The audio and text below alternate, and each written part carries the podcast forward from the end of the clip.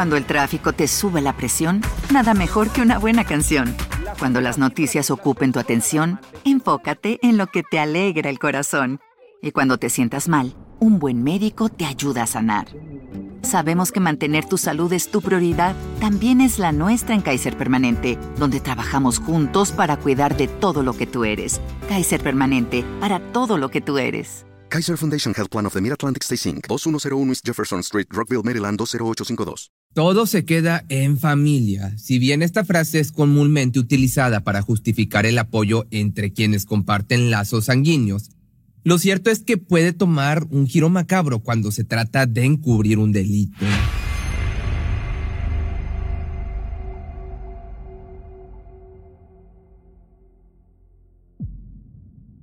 En el año 2015, una pareja fue acusada de doble homicidio, pero uno de los factores que causó mayor sorpresa en las autoridades es que ambos eran hermanastros.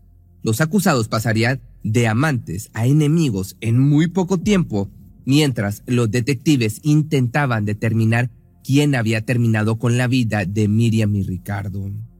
Cuando las autoridades decidieron emitir una orden de allanamiento para el domicilio de la familia Klein, sabían que algo no andaba bien. Semanas antes, los familiares de Ricardo Klein y Miriam Kowalczyk habían expresado su preocupación por el paradero del matrimonio. Pese a que sus hijastros insistían en que la pareja se había ido de viaje a Uruguay para alejarse de la vida cotidiana y jugar un poco de bingo, los hermanos de Ricardo sospechaban que algo terrible había sucedido cuando notaron que Leandro, el hijo mayor de Miriam, había comenzado a vender diversos artículos de su padrastro, por lo que no dudaron en contactar a las autoridades.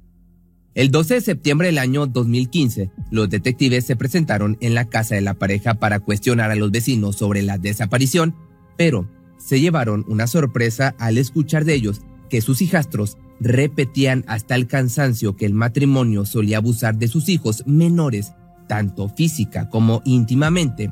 Dado que se trataba de una acusación muy severa, los investigadores revisaron la base de datos de denuncia de estas características y se dieron cuenta de que Ricardo tenía un proceso en su contra, pero este había comenzado luego de su ausencia. Extrañados por la diferencia tan grande entre las versiones que se daba a los vecinos y a la familia, solicitaron al juez una orden de cateo para ingresar a investigar. Al día siguiente recibieron el documento sin mayores complicaciones. Cuando irrumpieron en el domicilio, notaron que un contenedor de 20 litros destacaba particularmente por expedir un aroma a podredumbre. Al revisarlo encontraron restos de huesos pélvicos, una columna vertebral parcialmente calcinada y cabellos con tinte rubio, idénticos al tono que utilizaba Miriam habitualmente.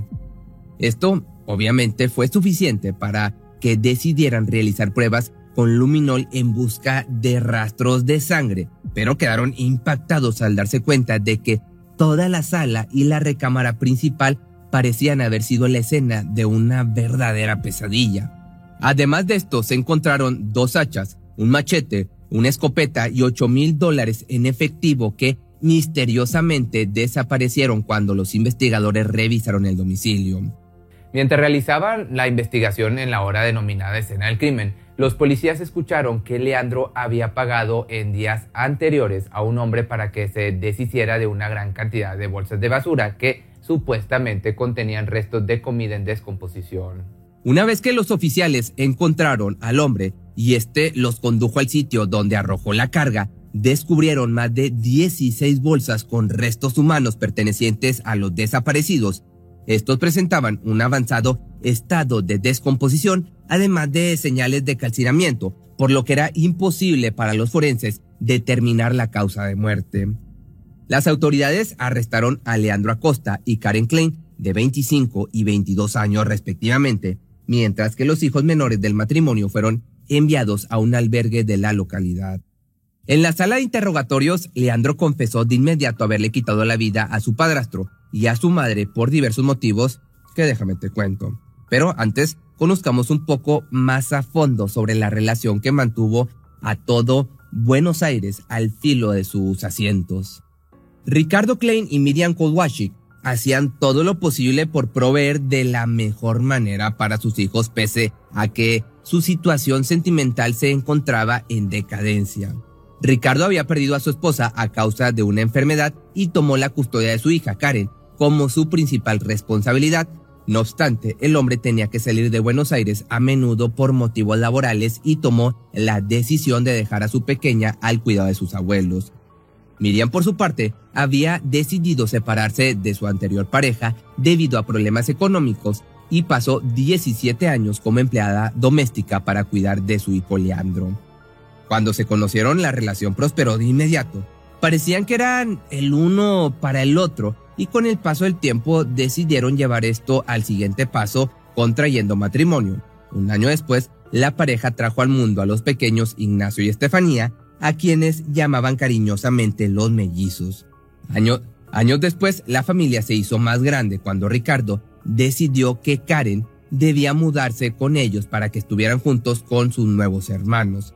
De esta manera el matrimonio gozaba de estabilidad y la familia parecía estar mejor que nunca. Los mellizos acudían a la escuela mientras que los padres realizaban sus tareas laborales día tras día.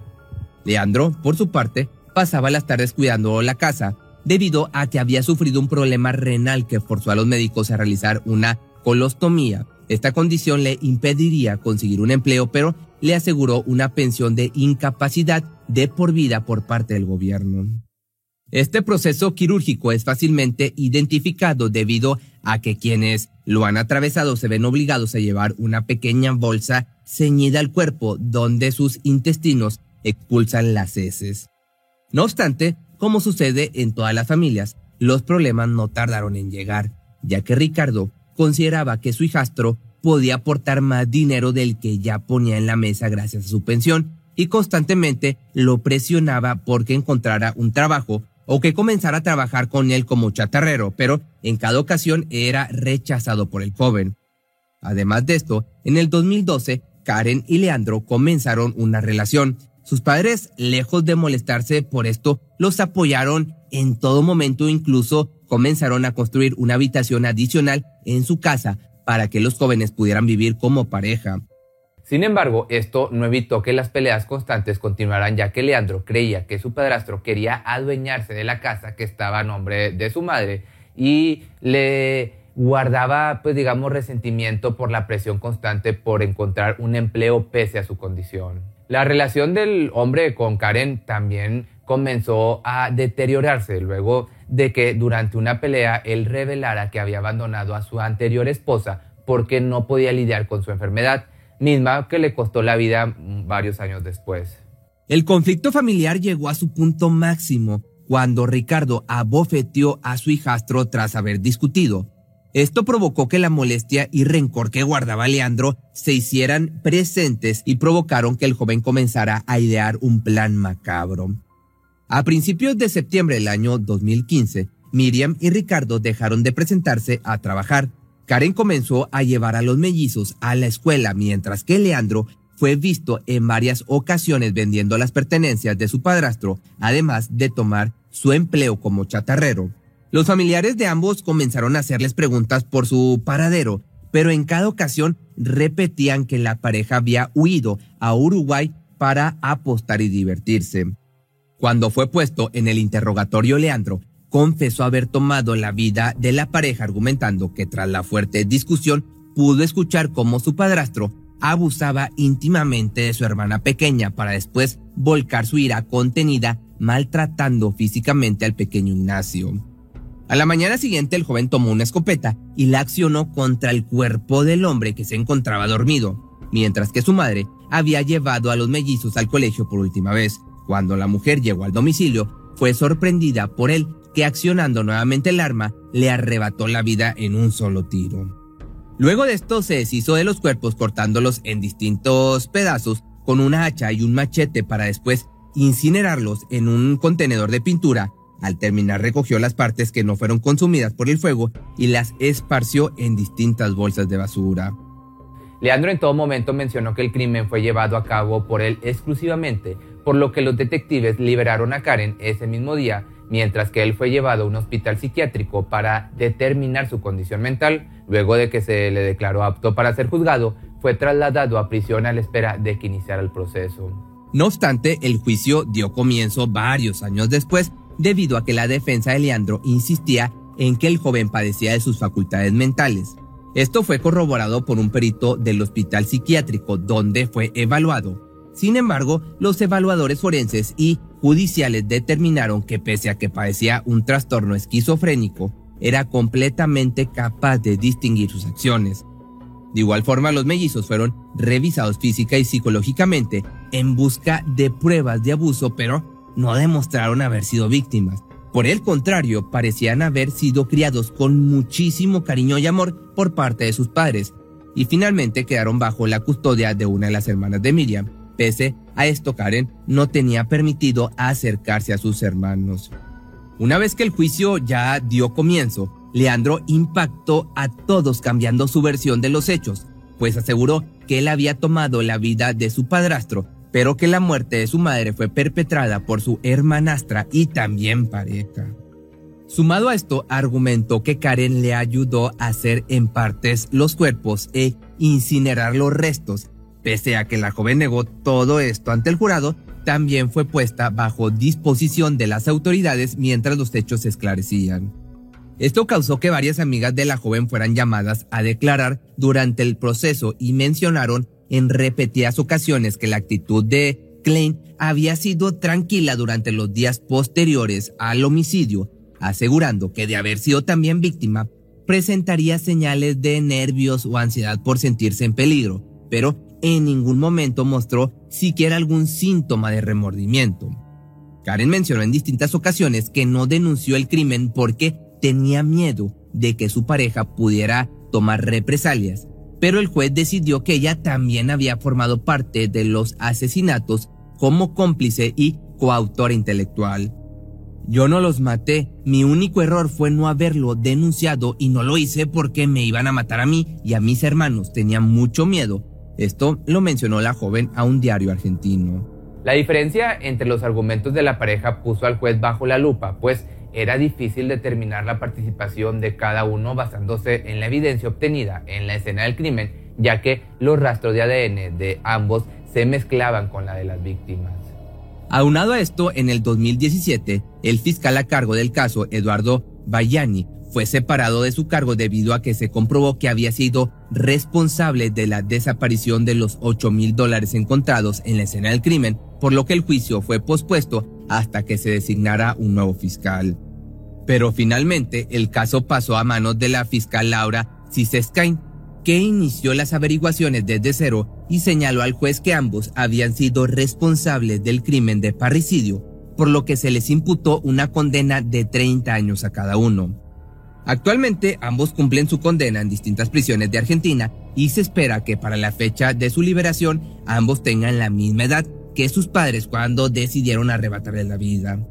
Pero fue así como se demostró que el verdadero motivo del crimen había sido el hartazgo de la pareja hacia Ricardo por la presión constante por encontrar un trabajo y el rencor por haber abandonado a la madre de Karen. Naturalmente la relación terminó en el momento en que ambos comenzaron a acusarse mutuamente, demostrando que del amor al odio solo hay un pequeño y sangriento paso.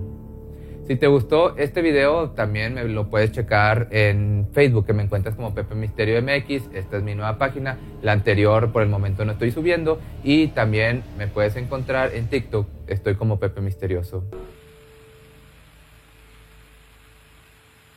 ¿No se merece tu familia lo mejor? Entonces, ¿por qué no los mejores huevos? Ahora, Egglands Best están disponibles en deliciosas opciones. Huevos clásicos, de gallina libre de jaula y orgánicos de Egglands, que ofrecen un sabor más delicioso y fresco de granja que le encantará a tu familia. En comparación con los huevos ordinarios, Egglands Best contiene la mejor nutrición como 6 veces más vitamina D, 10 veces más vitamina E y el doble de omega 3 y B12. Solo Egglands Best. Mejor sabor, mejor nutrición, mejores huevos. Visita egglandsbest.com para más información. Cuando el tráfico te sube la presión, nada mejor que una buena canción. Cuando las noticias ocupen tu atención, enfócate en lo que te alegra el corazón. Y cuando te sientas mal, un buen médico te ayuda a sanar. Sabemos que mantener tu salud es tu prioridad, también es la nuestra en Kaiser Permanente, donde trabajamos juntos para cuidar de todo lo que tú eres. Kaiser Permanente, para todo lo que tú eres. Kaiser Foundation Health Plan of the Mid-Atlantic Stay Inc. 2101 East Jefferson Street, Rockville, Maryland 20852.